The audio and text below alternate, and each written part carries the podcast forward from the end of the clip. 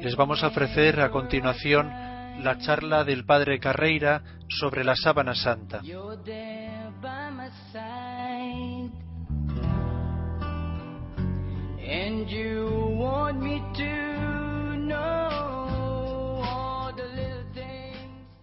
Hablar de la sábana de Turín, la sábana que llamamos tradicionalmente la sábana santa, quiere decir que estamos hablando de un objeto, no de una leyenda, no de una hipótesis, no de algo poético, estamos hablando de un objeto. Y es un objeto con una tradición que hace que le consideremos de interés arqueológico. Y como tal objeto de interés arqueológico, debe ser estudiado primariamente con la metodología propia de la arqueología.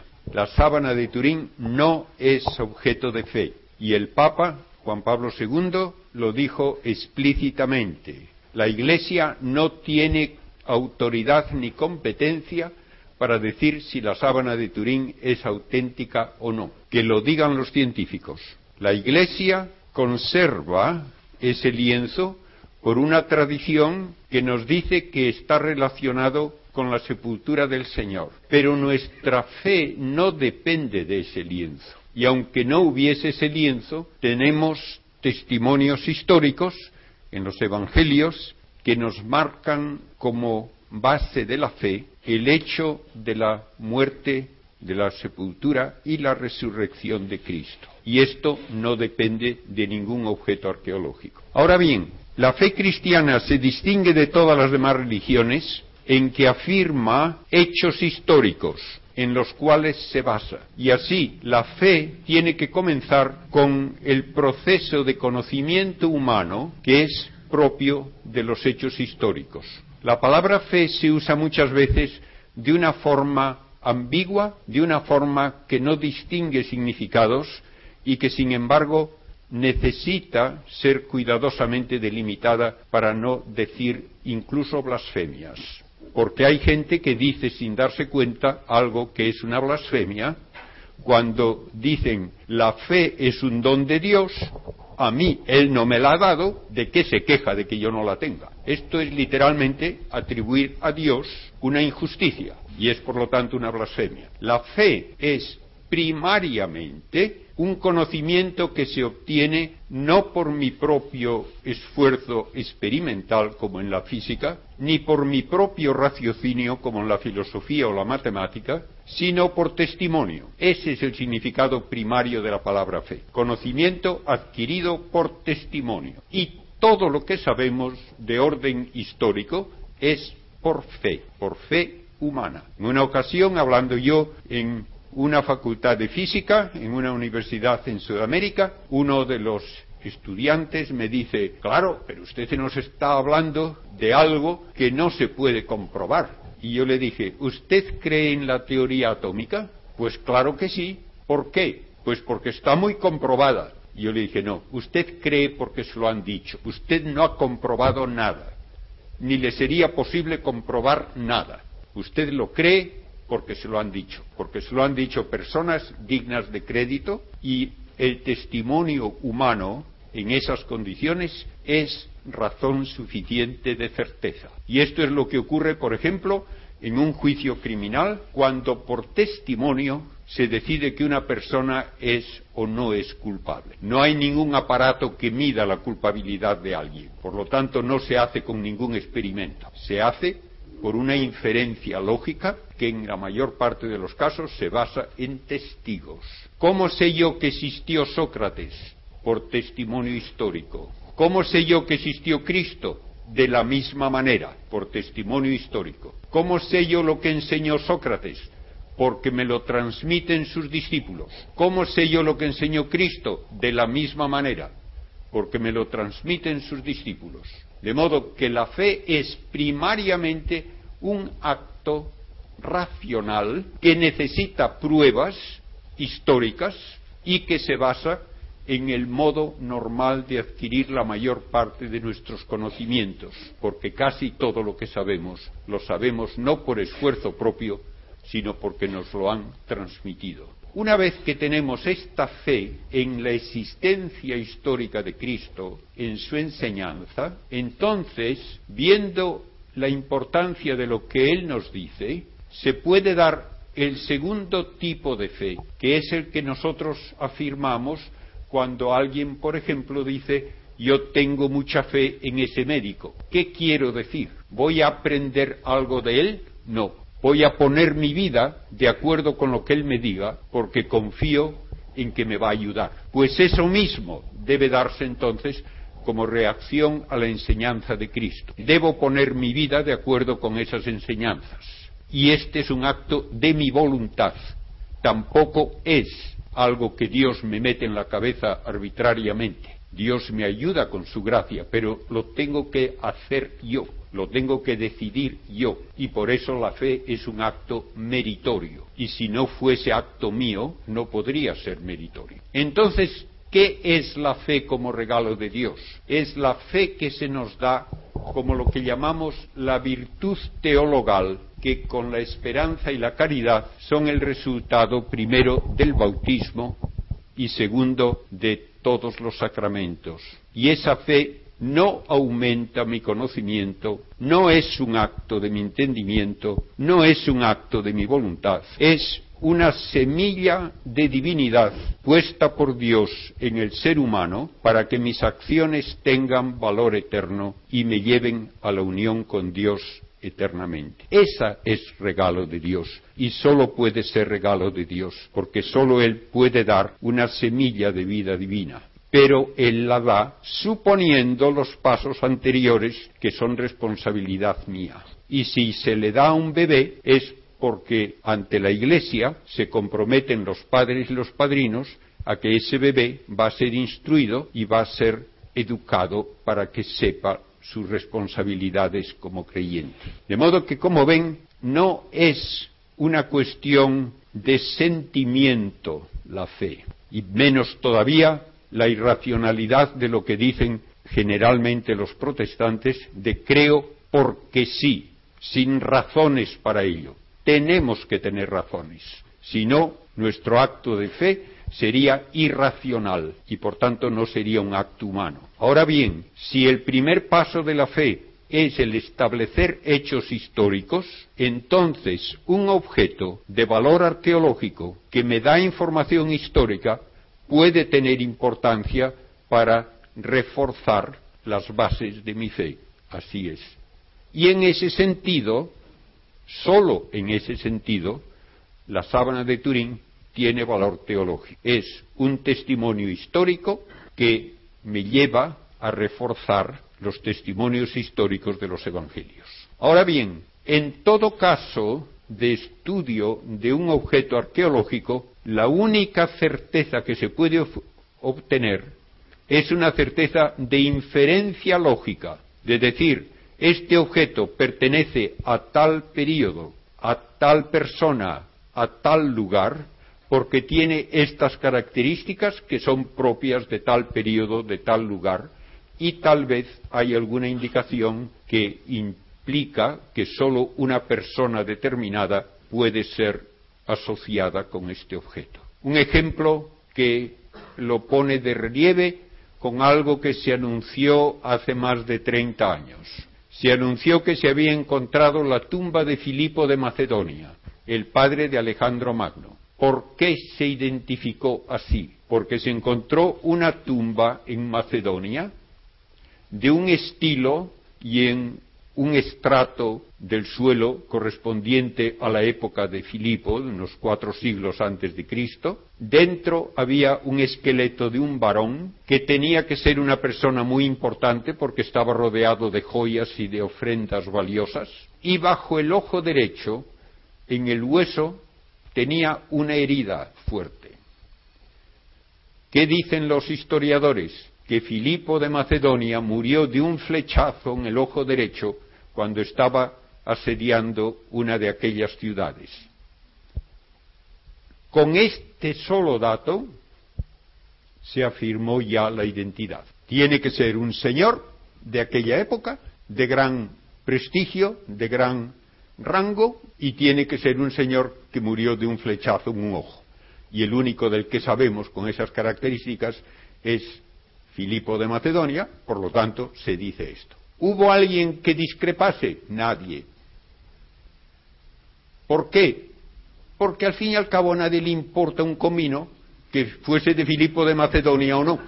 No tiene efecto alguno en mi vida. Sin embargo, cuando se presenta un objeto que tiene no una cosa coincidente, sino cientos de características que solamente pueden atribuirse a que se usó como mortaja en el caso de un crucificado de la época romana, que además de ser crucificado fue coronado de espinas, que fue azotado con la metodología y los instrumentos romanos, que fue alanceado en el costado después de muerto con una lanza romana. Cuando se dice todo eso, ah, no basta. ¿Quién iba a ser? Cualquiera menos Cristo, es lo que vienen a decir algunos. ¿Hay alguna indicación de que a algún crucificado se le, se le crucificó después de coronarlo de espinas, excepto Cristo? No. ¿Hay alguna indicación de que algún crucificado después de muerto le dieron una lanzada en el corazón? No, excepto Cristo. Ah, pero eso no basta. ¿Por qué? Porque si tengo que aceptar la historicidad de Cristo y de los Evangelios, no puedo simplemente decir eso no me importa. Y por tanto hay gente que lo ha dicho explícitamente. Pueden encontrar todas las pruebas que quieran, yo no las aceptaré. Como dicen mis amigos norteamericanos, de los que he aprendido muchas cosas a veces muy de sentido común, la actitud de esa gente es yo ya tengo mis ideas, no me confunda usted con hechos. No importan los hechos. Bien, dicho esto, pues, tenemos que tener una mente abierta a la verdad y estudiar este objeto con la metodología propia de la arqueología científica, que quiere decir que lo estudiamos en su materialidad primero. Es un lienzo. ¿Qué tipo de lienzo? ¿De qué está hecho? ¿Qué tipo de tejido es? ¿Qué tipo de telar? ¿De qué lugar del mundo podemos deducir proviene? ¿De qué época? Y luego este lienzo tiene una serie de características que indican que estuvo en contacto con un cadáver. Tiene manchas de sangre. Se pueden estudiar esas manchas de sangre y la medicina forense puede decir si es sangre vital que ha salido de heridas de un ser vivo o cadavérica. Puede decir si es sangre venosa o arterial. Puede decir también si esa sangre ha sido añadida al lienzo por ejemplo, después de una supuesta imagen, o al revés. Se puede estudiar cómo bajo el microscopio se ven los glóbulos rojos de esa sangre. Se puede estudiar la fluorescencia con luz ultravioleta. Se puede determinar, por lo tanto, si es sangre humana o no.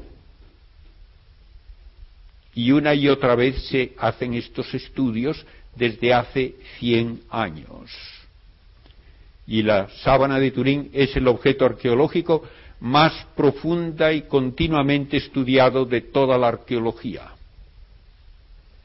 Luego se estudia algo nuevo que no existe en ningún otro objeto arqueológico conocido hasta la fecha, una imagen, una imagen que muestra la, la vista dorsal y ventral de un varón que ha tenido una serie de heridas que le cubren de pies a cabeza, que tiene regueros de sangre en las muñecas y en los pies de una herida profunda y perforante, que tiene una lanzada en el costado, una imagen que no está pintada.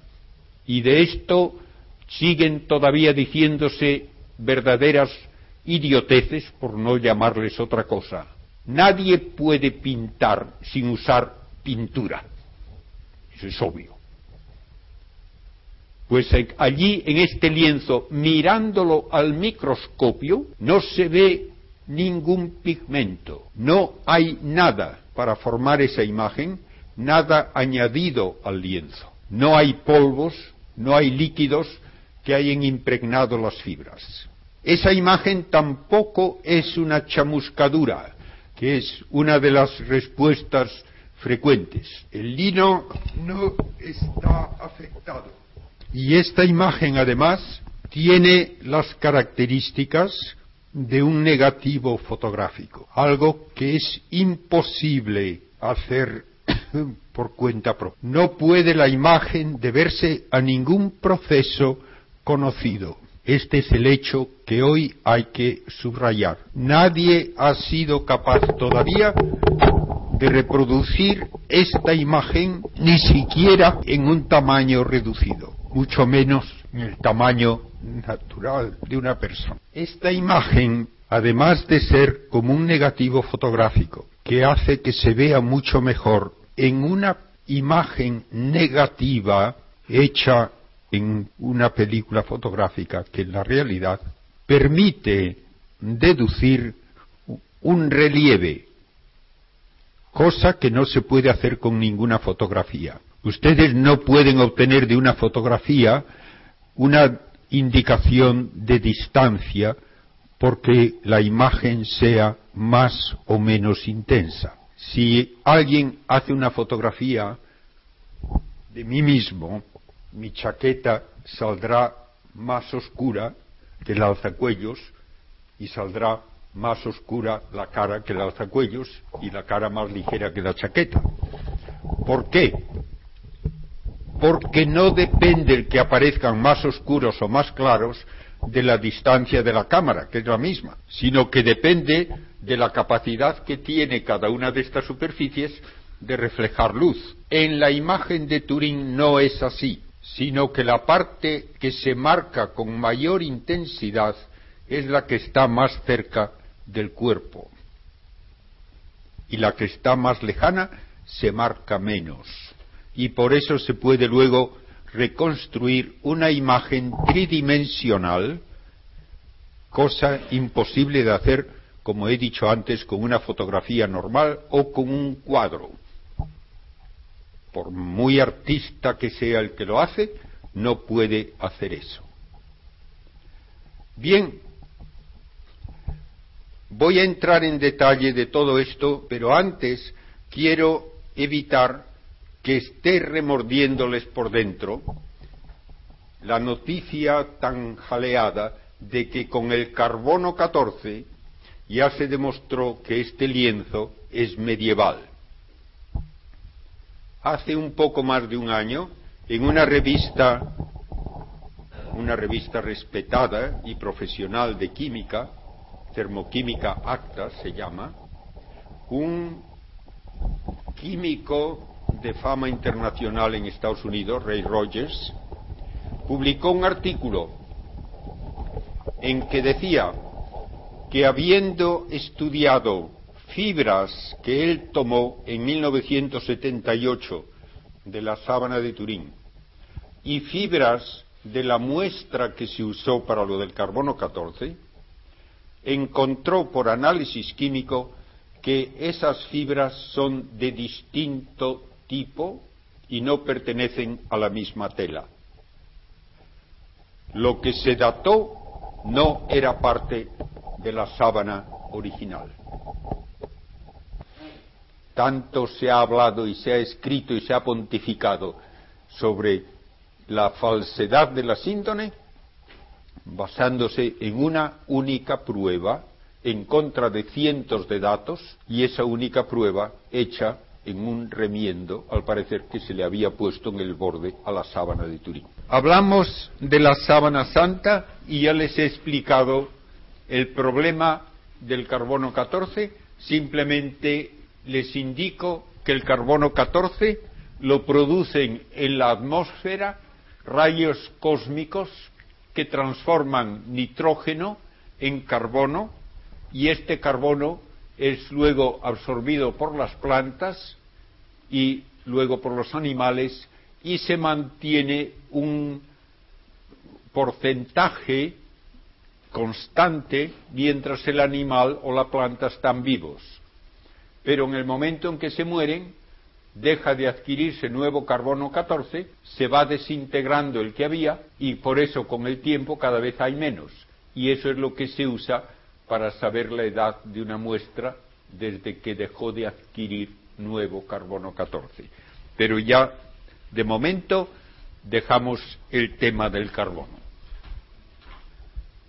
Se tomó la muestra de una parte periférica de la sábana donde parece que había habido suficiente deterioro, porque por ahí se agarraba cuando se mostraba al público, y por eso hubo que hacer una reparación. Y no se tomó la precaución, que es típica de la metodología científica, de tomar varias muestras en diversos lugares del lienzo, precisamente para evitar que se hiciese en un sitio que no era típico. Se tomó solo de un sitio y ese sitio estaba mal escogido porque no se hizo ninguna prueba química ni de fluorescencia para saber que era correcto. Con eso ahora vamos a hablar de la imagen y de lo que nos da de información la sábana que proviene de la zona de Palestina, de Jerusalén, una zona rocosa junto al río Jordán, donde estaba naturalmente la Jerusalén antigua, y esta Jerusalén antigua tenía una muralla todo alrededor y fuera de la muralla era donde se crucificaba. No hay monte Calvario. Lo que llamamos el Calvario era un peñasco al lado casi de la muralla, en una zona donde también en la roca se excavaban tumbas, puesto que las tumbas judías eran cuevas hechas horizontalmente en una roca adecuada. Hoy día, en la iglesia del Santo Sepulcro en Jerusalén, están bajo la misma cúpula de la iglesia el Calvario y el sepulcro, de modo que estaban muy cerca el uno del otro, y como dice el Evangelio, como esta tumba, que era además nueva, no usada, estaba muy cerca y se echaba encima el sábado, por eso consideraron que era adecuado el llevar allí el cuerpo del Señor. La tumba era, como he dicho, una excavación horizontal que se cerraba con una rueda, como de molino, que se deslizaba en un plano inclinado, ante una puerta pequeña que había que agacharse para poder cruzar. Una vez que se cerraba la tumba, se quitaba la piedra que sostenía esa rodaja y entonces quedaba cerrada.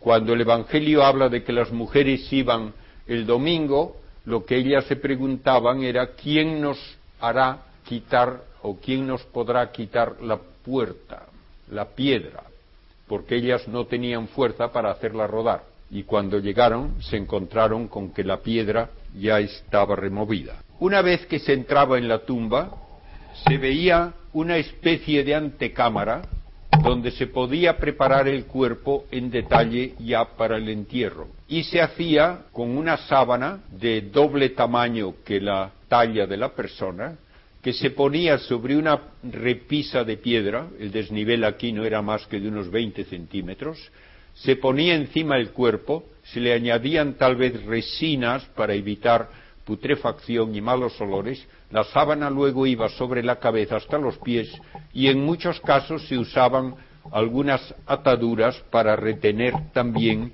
las resinas y los elementos que habían añadido como aromas. Pasado suficiente tiempo, cuando ya quedaban prácticamente solo los huesos, entonces se ponía en un nicho lo que quedaba del cadáver y la tumba tenía varios sitios para miembros de toda una familia. Todo esto es de suponer era así en la tumba de la que estamos hablando, que no se había usado todavía. A Cristo no sabemos si le hicieron mucho de lo de poner los aromas, ni ponerle tampoco las ataduras, porque se echaba encima el sábado y no se podía trabajar. Por eso dice el Evangelio que en la mañana del domingo iban las piadosas mujeres con todos los aromas que habían comprado una vez que había dejado ya de prohibirlo el descanso del sábado y estaban dispuestas a hacer propiamente lo que no se había podido hacer el Viernes Santo. Tenemos pues ahora una noticia histórica llamativa. Cuando van las mujeres a la tumba, no está allí el cadáver. Ahora bien, primeramente sepan que tanto la ley romana como la ley judía condenaban a muerte a quien profanase una tumba. No era un juego eso de meterse al llevarse un cadáver. Segundo, nos dicen los evangelios que había guardas a la puerta de la tumba puestos por los sanedritas y los sumos sacerdotes precisamente para estar doblemente seguros de que nadie se llevaba el cadáver. Sin embargo, llega la mañana del sábado, el cadáver no está allí. Hoy día hay exegetas y hay teólogos, incluso católicos, que dicen eso no importa, el que la tumba estuviese vacía no importa. me da igual que le importe o no le, no le importe. El hecho es que estaba vacía y el cadáver falta. ¿Dónde está? Dígame cómo desaparece un cadáver. ¿Quién se lo iba a llevar? ¿Los apóstoles que estaban amedrentados con las puertas cerradas a cal y canto? ¿Se lo iban a llevar sus enemigos? Pues que lo muestren. Porque cuando Pedro el día de Pentecostés dice, aquel Jesús a quien vosotros crucificasteis, Dios lo ha resucitado de entre los muertos, si hubiesen podido decir, falsarios, aquí está el cadáver, bien muerto está.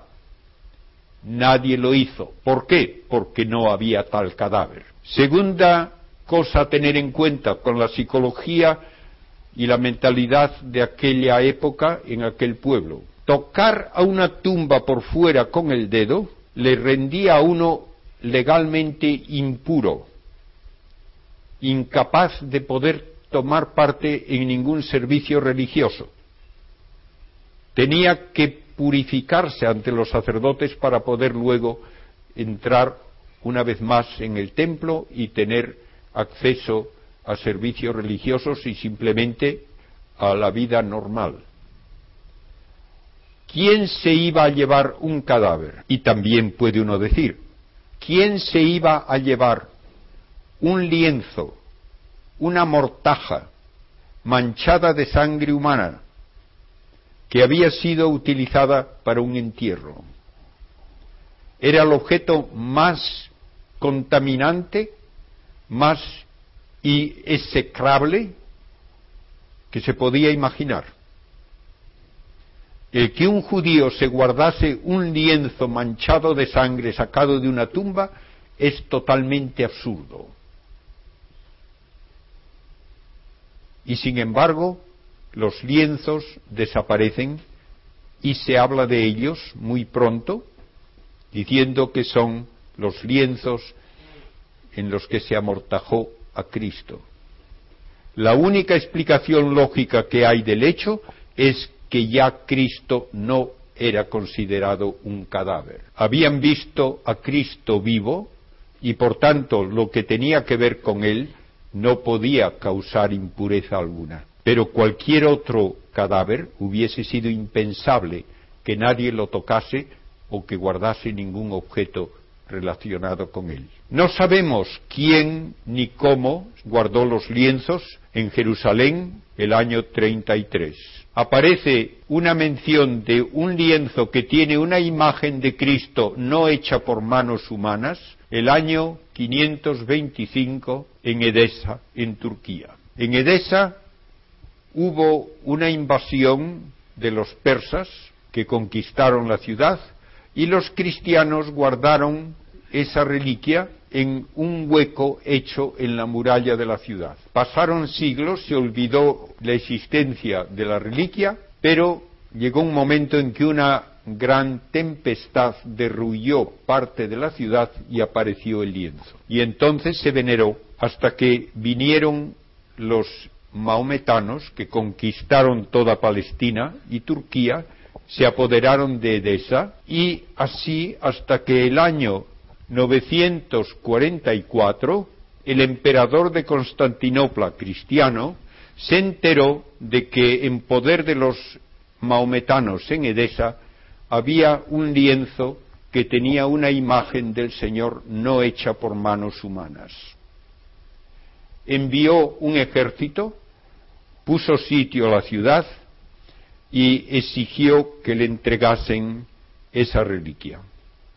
Después de un asedio que ya parecía imposible evitar la conquista, entonces los de la ciudad enviaron una comisión al emperador ofreciendo darle ese lienzo a cambio de que él se marchase, que liberase todos los prisioneros que ya tenía y que les diese una cantidad fuerte de dinero. Se vino a un acuerdo y el año 944 se llevó el lienzo a Constantinopla y allí se puso en una iglesia llamada Santa María de Blanquerna, donde se mostraba a los fieles especialmente los viernes. Y unas veces parece que se mostraba doblado, de modo que sólo se veía la imagen de la cabeza, y otras veces desplegado y se veía toda la imagen del cuerpo. Allí estuvo siendo venerado de esa manera hasta que en el año 1204 los, de, los miembros de la Cuarta Cruzada que iban desde Europa a Palestina fueron convencidos por el emperador de Constantinopla que había sido depuesto para que le ayudasen a recuperar el trono, prometiendo pagarles generosamente. Ellos consiguieron reponerle en el trono, echando al usurpador, y acamparon junto a Constantinopla esperando su paga. Pasaron dos años sin que les diesen nada y se hartaron y decidieron cobrarse por su cuenta saqueando Constantinopla. Lo hicieron y en ese saqueo desapareció la sábana de la iglesia donde estaba. No se supo quién se la llevó. El emperador envió una carta a Roma pidiendo que se la devolviesen, que era una reliquia sagrada.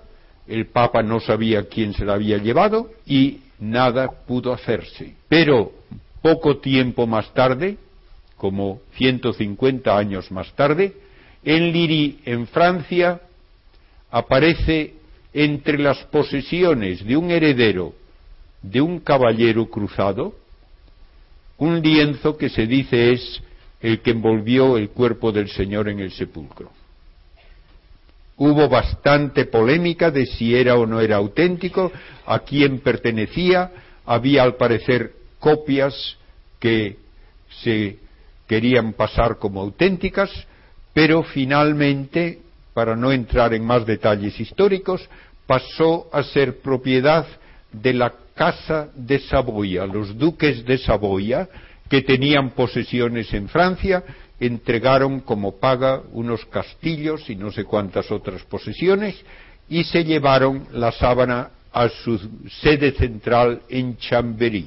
Allí, el año 1532, hubo un incendio que dañó considerablemente a la sábana. La sábana estaba doblada en 48 dobleces dentro de un arca de madera recubierta de una aleación de plata el calor del incendio fue suficiente para fundir parte de la plata que cayó sobre una esquina y quemó todos los dobleces, echaron agua que, dejaron, que dejó también manchas y huellas, pero la imagen, gracias a Dios, apenas sufrió.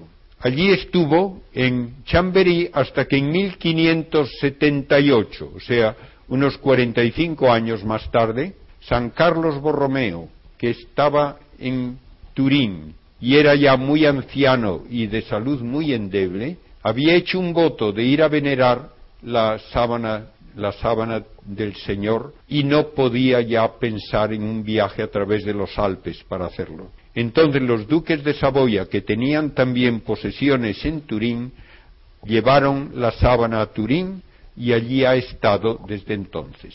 Bien, podemos decir históricamente que se sabe cierto que la sábana de Constantinopla es la misma que aparece en Francia.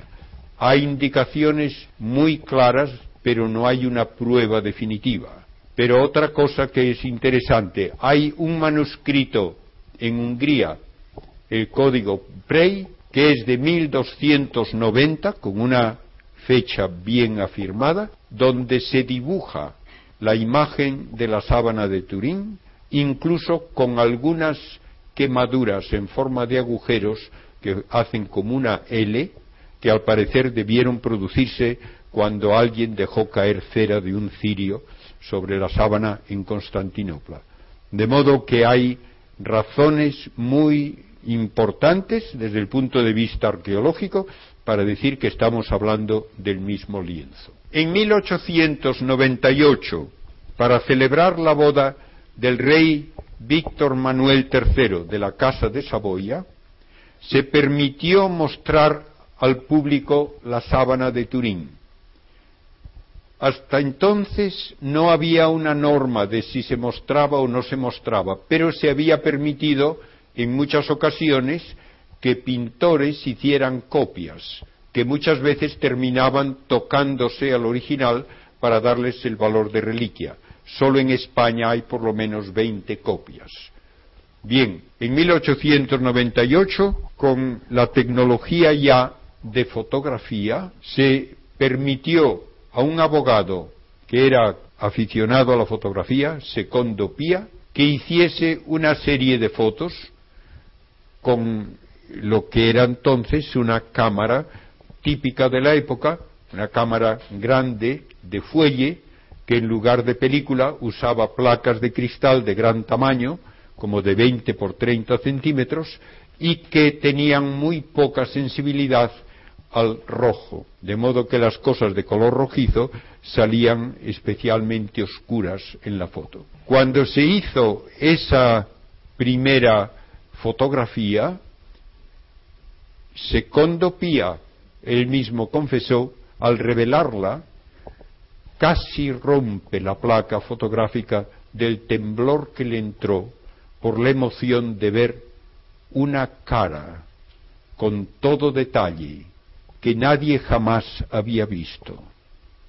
Lo que debía ser un negativo en la placa de cristal era un positivo, un rostro majestuoso, doliente, más impresionante que el pintado por ninguno de los grandes artistas de toda la historia.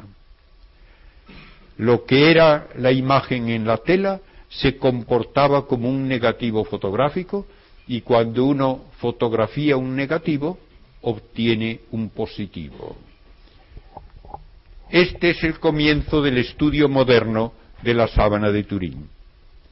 En 1978 se permitió a un grupo de científicos dirigidos por el doctor John Jackson de Estados Unidos el pasarse 72 horas seguidas estudiando la sábana sobre una mesa especialmente construida para el caso, con toda la tecnología moderna, fotografía con todo tipo de películas, con filtros que seleccionaban colores, fotografía con rayos X, con infrarrojo, con luz ultravioleta, exámenes con el microscopio, toma de muestras con cinta adhesiva, todo lo que uno pudo pensar debía hacerse científicamente. Incluso se descosió una tela de refuerzo que se le había puesto después del incendio para ver si se veía la imagen por el lado opuesto de la tela. La respuesta no se veía la imagen. En cambio, cuando uno estudia la tela directamente, puede ver una serie de cosas interesantes. Primero, que está hecha en lo que se llama una serga en cola de pescado, un tipo de tejido que no se usaba en Europa en la Edad Media, pero que era conocido en el Oriente Antiguo. Segundo, que donde hay sangre, al poner una luz detrás, la sangre destaca contra la tela. cuando se hace esto con toda la imagen, no se ve la imagen. Se ve solamente la sangre, se ven las manchas del agua que se usó en los incendios, en el incendio, y se ven naturalmente las chamuscaduras y los remiendos que las religiosas clarisas de Chamberí cosieron donde la tela se había destruido. Pero tenemos ya una primera indicación de importancia. La sangre penetró en la tela, como es propio de un líquido. Lo que produjo la imagen no penetró la tela, quedó solamente marcada la superficie externa. Con fotografía de mayor contraste, usando película de blanco y negro que permite oscurecer las cosas según sus colores, vemos ya la imagen frontal, el rostro, los brazos cruzados sobre el pelvis, las piernas y la imagen dorsal, porque esta parte de la tela estaba encima del cuerpo y la otra estaba debajo. Vemos en la imagen frontal, también con un contraste aumentado, una gran cantidad de marcas paralelas que parecen tener puntos en sus extremos y que cubren todo el cuerpo desde el cuello hasta los pies.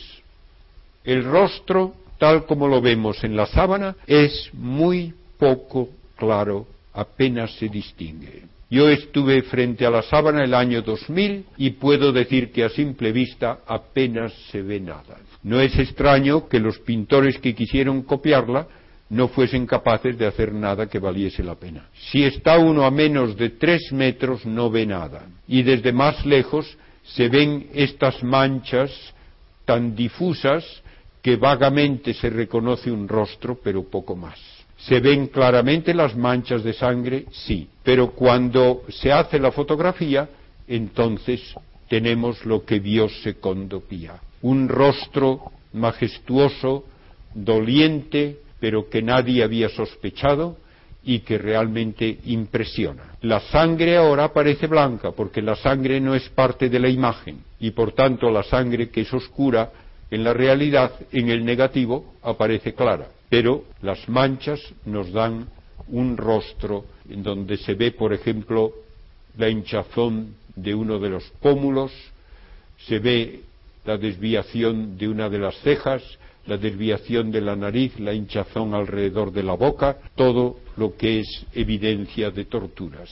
Todo el cuerpo cubierto también de esas marcas paralelas por el frente y por la espalda, desde la nuca, esas marcas paralelas, hasta los mismos pies. Tenemos un cuerpo que ha sufrido un tormento que de alguna manera produce esas marcas paralelas con grumos sanguinolentos en los extremos. Lo que produce eso es una flagelación romana.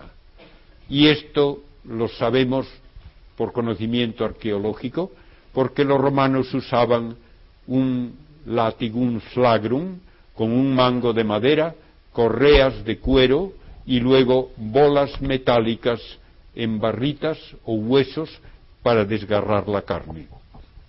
Se pueden contar 120 impactos y ocurren en direcciones tales que se puede inferir que había dos verdugos a ambos lados de un reo que estaba doblado sobre una columna baja y que fueron sistemáticamente cubriéndole de heridas de los pies a la cabeza. Solamente se salvó la parte del corazón porque sabían muy bien que podían causar la muerte si azotaban sobre esa zona. Era uno de los tormentos más brutales que había y causaba la muerte muchas veces y era tan ignominioso, además, que estaba prohibido azotar a un ciudadano romano. Solamente se aplicaba a esclavos, a traidores, a aquellos que no eran ciudadanos romanos. En la parte posterior de la cabeza, vemos la parte anterior cabeza abajo, pero la parte posterior hay una serie de grumos de sangre vital que cubre toda la parte de atrás de la cabeza hasta la nuca. Se deben a heridas punzantes. ¿Por qué? Porque estamos acostumbrados a ver la corona de espinas como un cerquillo alrededor de la cabeza.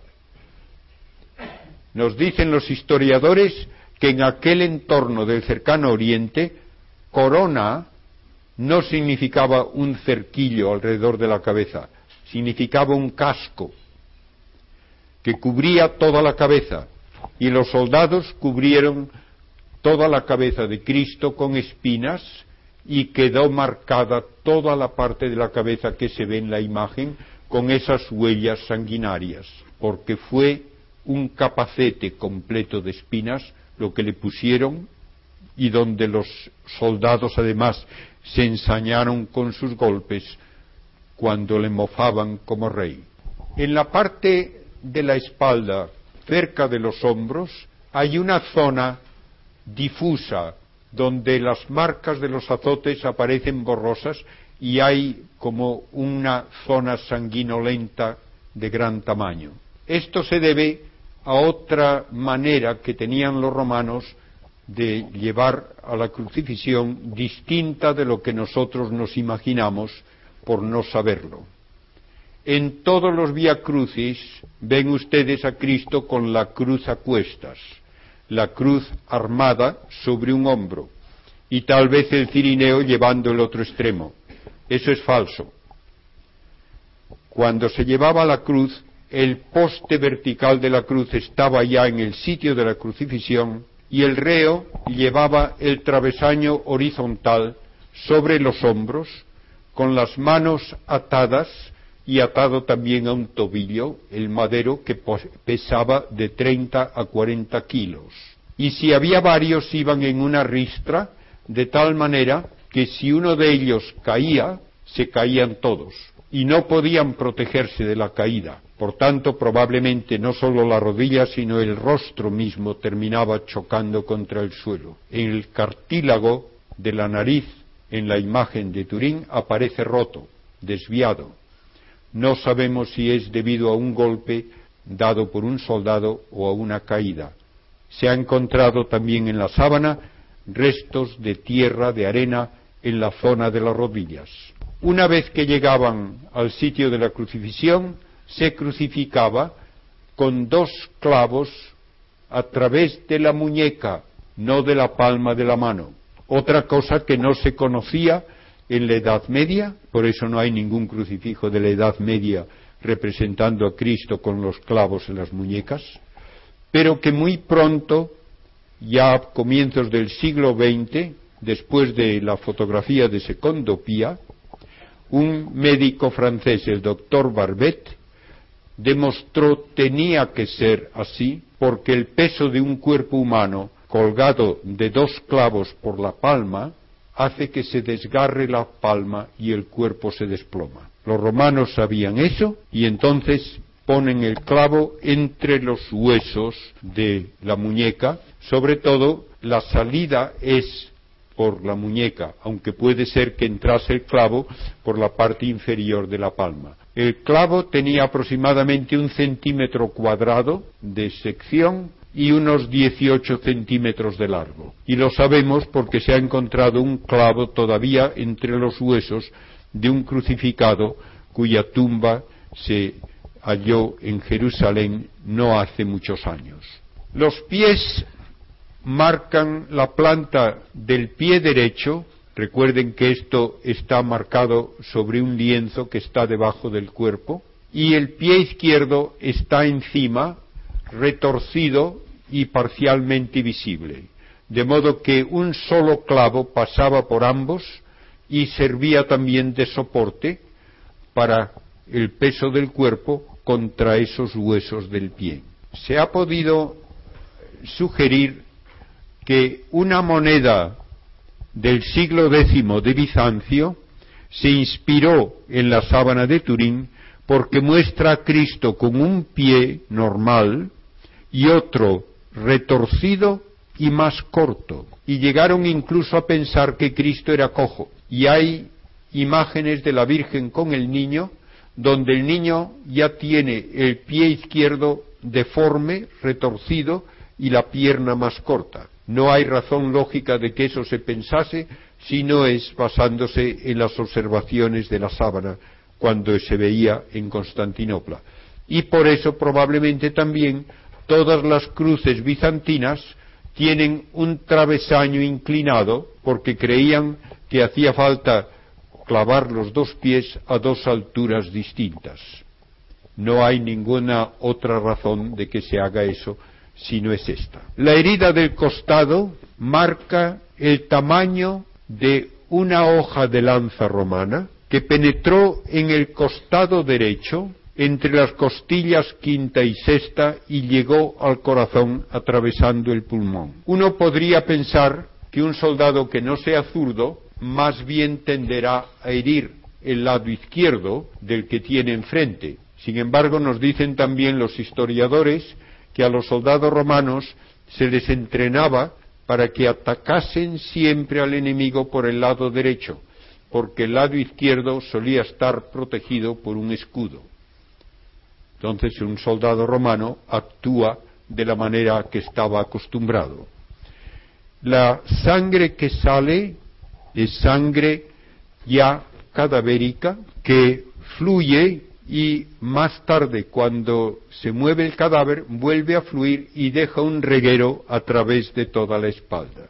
Y es sangre con grumos mezclada con suero que da lugar a la expresión de que sale sangre y agua.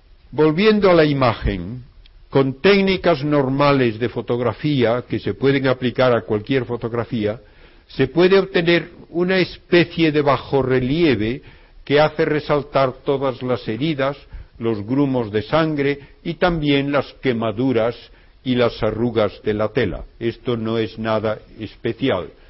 Yo he hecho cosas de estas en el laboratorio para producir una especie de bajorrelieve que puede ser interesante como un esfuerzo artístico o para que se vea mejor algo. Esto da lugar a una imagen que parece tener una cierta tridimensionalidad, pero que no es verdaderamente una indicación de distancia de las diversas partes con respecto al lienzo. En cambio, si pensamos ahora en el lienzo como fue utilizado, parece ser que hubo algo que siguiendo la perpendicular al lienzo de abajo no al de arriba necesariamente, o sea, siguiendo la vertical, marcó por la espalda una imagen, aun en sitios donde no había contacto, y también en la parte superior marcó una imagen, aun en aquellos sitios donde no había contacto. Ya los pintores antiguos se daban cuenta de que esta era la manera en que se había utilizado la sábana de Turín. Y el doctor Jackson, poco después de ir a Turín en 1978, hizo un experimento de laboratorio poniendo un voluntario con una tela de consistencia semejante y midiendo las distancias de la tela al cuerpo a todo lo largo de la línea central. Comparó luego esto con la intensidad de la imagen medida a lo largo de la misma línea central y vemos que hay una correspondencia correcta. Donde la tela estaba más cerca del cuerpo, la intensidad de la imagen es mayor. Utilizando, pues, una fórmula matemática que convierte intensidad en distancia, se pudo hacer una reproducción tridimensional, algo que repito, no puede hacerse con ninguna fotografía ni pintura.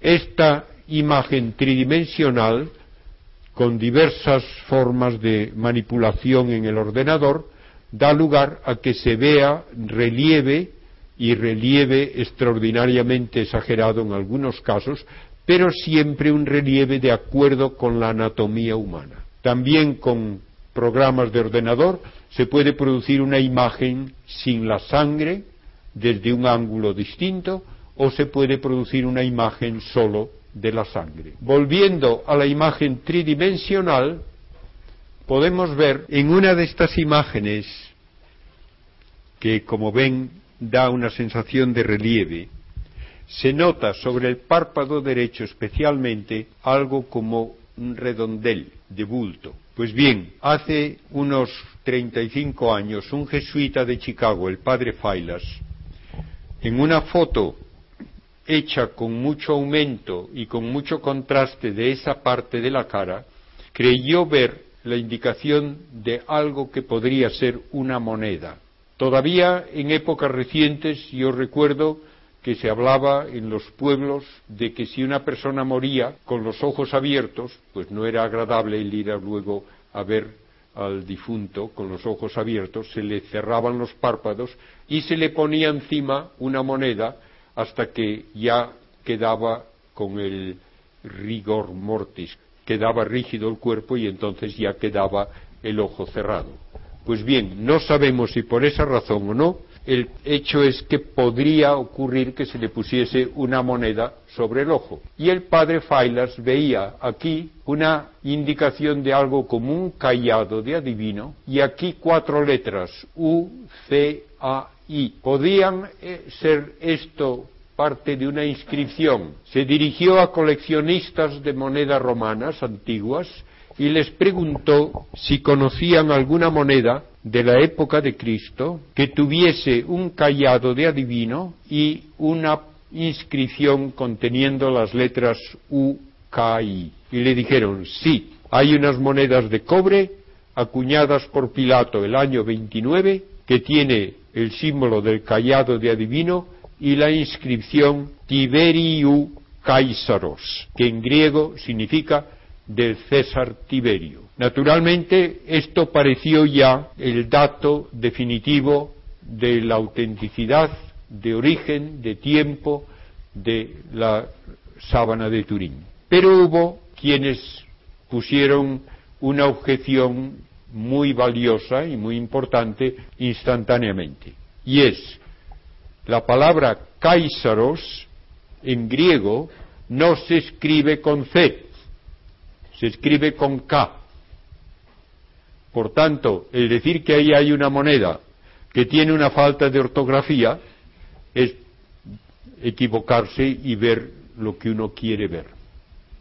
Naturalmente, al padre Failas esto le impresionó, pero por si acaso les dijo otra vez a sus amigos coleccionistas, ¿Han visto ustedes alguna vez una de estas monedas con esta falta de ortografía? Y le dijeron no, pero vamos a mirar de nuevo. Y encontraron cuatro. De modo que una falta de ortografía que nadie sabía existía, se descubre y se comprueba, se da, porque se ve esta imagen en la sábana de Turín. Quien dice que esto es pura casualidad da más valor a la casualidad de lo que me parece a mí yo le daría. Si yo viese por ahí un automóvil y digo que tiene una placa de matrícula en que está Barcelona con V, pues alguien me diría imposible. Pero si luego veo que aparece uno o dos, digo, ah, pues tenía razón el que me lo dijo. Pues aquí lo mismo. Parece que hay esta confirmación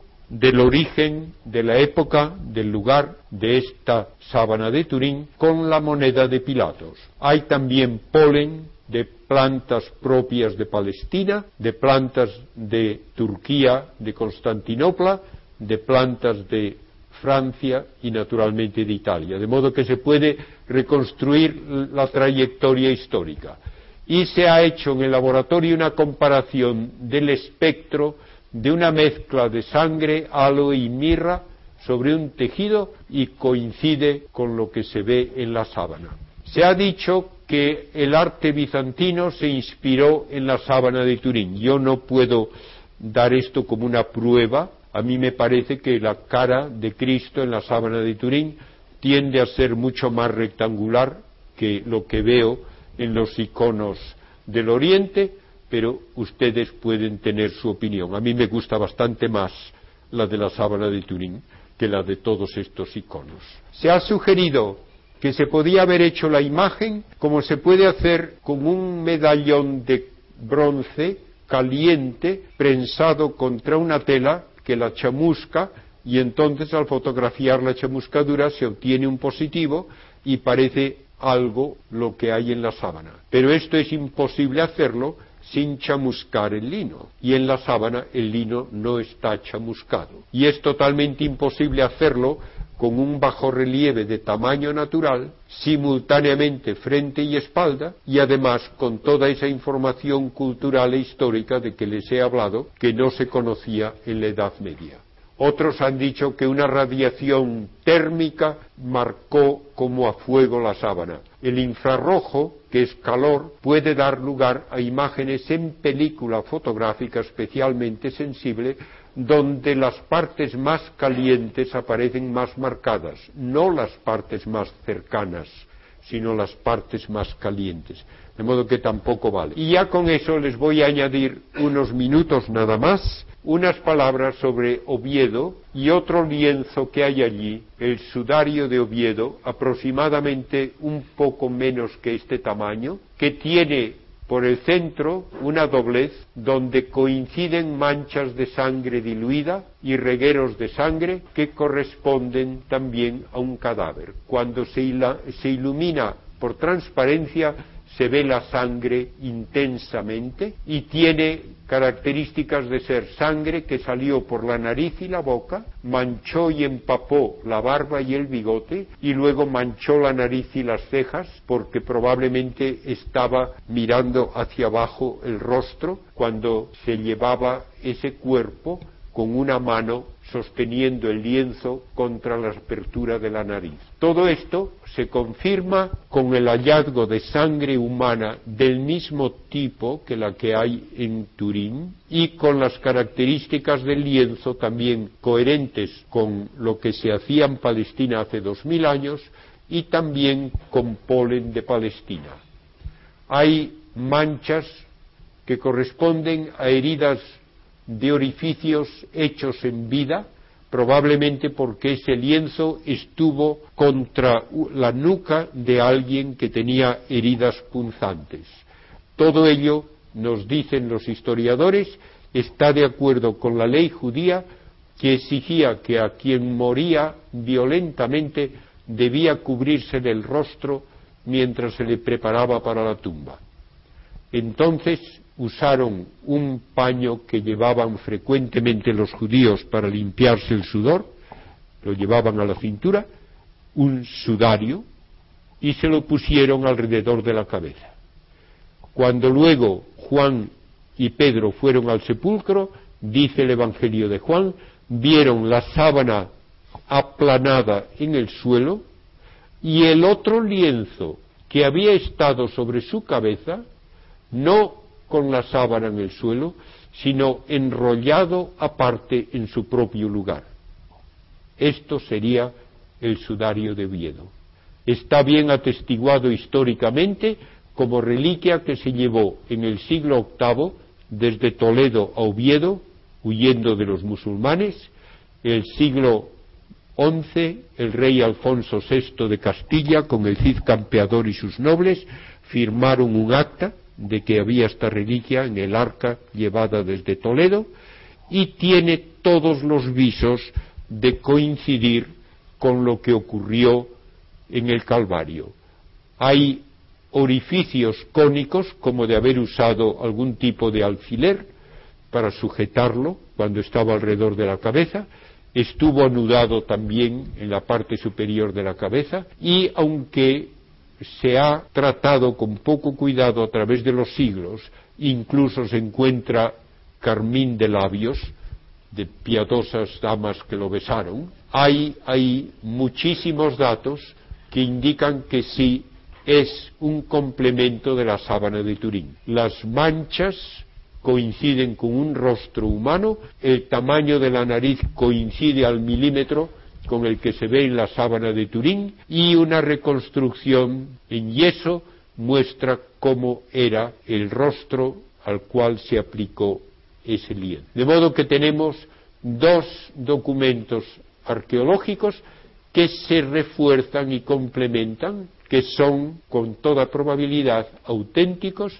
y que nos muestran lo que sufrió el Señor. Y termino con una imagen de la Catedral de Santiago, donde con un sentido teológico muy profundo se ve a Cristo consolando a Adán. Cristo ha sustituido al viejo Adán como el nuevo Adán, pero trae la salvación a todos los hombres. Y esa imagen de Cristo sufriente de la síndrome es ciertamente conmovedora, la más hermosa, la más impresionante que tenemos en toda la iconografía. Creo que podemos decir con confianza que nuestra fe se basa en hechos históricos y que la sábana de Turín y el sudario de Oviedo confirman lo que dijeron los evangelios. Muchas gracias.